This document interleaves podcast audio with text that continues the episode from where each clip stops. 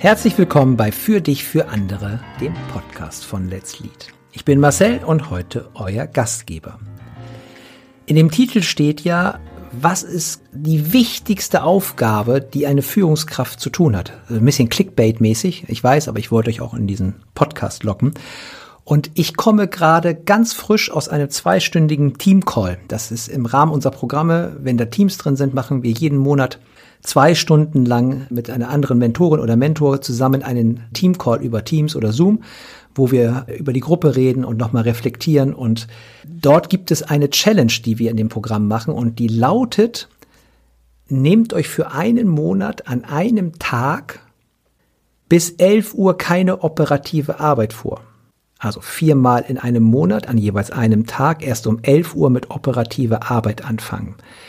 Das heißt in meiner Definition, aufstehen, kein Handy, keine News, keine E-Mail, gar nichts, auch kein Kurs checken, also komplett Digital Detox, aufstehen, Selbstfürsorge, was auch immer dann jeder Einzelne so tut. Und dann geben wir eine sehr dringliche Empfehlung mit und die lautet, geh spazieren. Also A, gut für Kreislauf, gut Natur zu sein, wenn man das kann und weit, also, aber Stadt geht auch. Und vor allem ist neurowissenschaftlich belegt, dass wenn wir Dinge an uns vorbeiziehen, das uns neuronal beruhigt und es kommen beim Spazierengehen oft sehr klärende Gedanken. Und als wir diese Challenge designt haben, hatte ich gedacht, das wird eine der einfachen Challenges sein, weil es gibt in einem Programm fünf Challenges und ich dachte, es wird eine der einfachsten sein, aber Pustekuchen es ist die mit am Abstand schwerste Challenge, die am allerhäufigsten gebrochen bzw. nicht gemacht wird.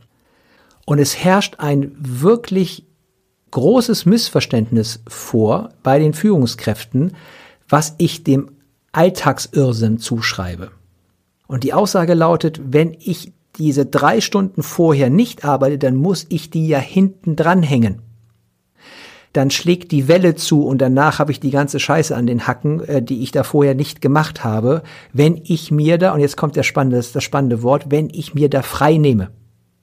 Also den Führungskräften kommt gar nicht in den Sinn, dass diese Zeit Arbeitszeit ist. Sie interpretieren das automatisch als Freizeit, also als Nichtstun, als unproduktiv sein. Und das ist erschreckend, wenn man seine Arbeit als Führungskraft hauptsächlich im Reagieren sieht, weil all die meisten Führungskräfte, die ich kenne, reagieren. Auch in diesem Teamcall war eine Führungskraft dabei, die sagte, ich habe den Anspruch, jede E-Mail innerhalb von einer Stunde zu beantworten. Und ich stelle die These auf, dass Führungskraft ja bedeutet, mehr Verantwortung als andere zu haben und auch einen etwas ganzheitlicheren Blick, entweder formal, weil man mehrere Teams betreut, einen größeren Teil der Wertschöpfung im Blick und auch in der Verantwortung hat und auch um im gewissen Maße Richtung vorzugeben. Also wo wollen wir hin? Was ist wichtig? Was ist nicht wichtig? Was tun wir nicht mehr? Worauf konzentrieren wir uns? Wie kann ich dafür sorgen, dass die Zusammenarbeit im Team besser funktioniert? Und ihr seht, dass all diese Fragen sehr wenig mit dem operativen Alltag zu tun haben. Wenn ich aber als Führungskraft quasi operativ voll eingespannt bin, was sehr viele sind, dann wird eine Zeit, die nicht operativ gefühlt ist, das ist so ist meine Erfahrung, als Freizeit, als nicht wertschöpfende Zeit bezeichnet. Und meine These ist genau umgekehrt. Pausen und operative arbeitfreie Zeiten sind ein essentieller notwendiger Bestandteil, um eine gute Führungspersönlichkeit zu sein. Weil es braucht diese Ruhe, damit Klarheit entsteht. Also die Analogie, die ich euch anbieten kann, ist so eine, ihr kennt diese Winterschneekugeln, also diese kleinen Glaskugeln, die man schütteln kann und dann sind da ganz viele Schneeflocken drin. Das ist der Alltag.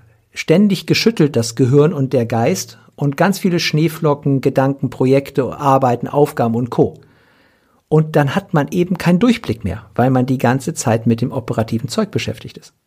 Und wenn man dieses, diese Schneekugel hinstellt, also Ruhe gibt, dann sacken die Schneeflöckchen irgendwann auf den Boden und man kann durch dieses Glas wieder durchsehen.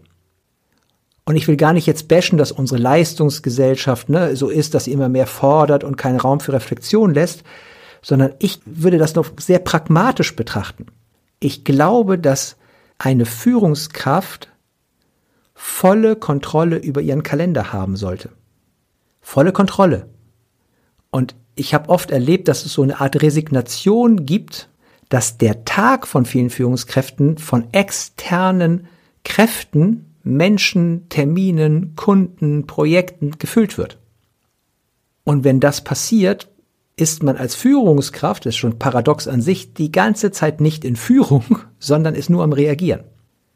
Und deswegen glaube ich, dass eine der wichtigsten oder quasi die wichtigste Eigenschaft für eine Führungskraft ist, sich absolut in der Arbeitszeit Blöcke zu nehmen, um sich bewusst von der operativen Arbeit zu entfernen, und zwar geistig wie körperlich.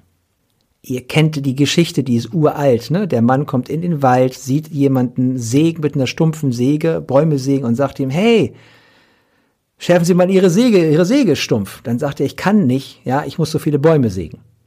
Das Sägeschärfen empfehle ich, das in einem durchaus wöchentlichen Rhythmus zu tun. Vielleicht sogar in kurzen Steps in täglichen Rhythmen. Ihr kennt den Begriff Deep Work vielleicht, ne, wo sich manche Führungskräfte sagen, meine ersten zwei Stunden am Tag sind immer operativfrei, damit ich relevante, wichtige, aber nicht dringende Themen bearbeiten kann.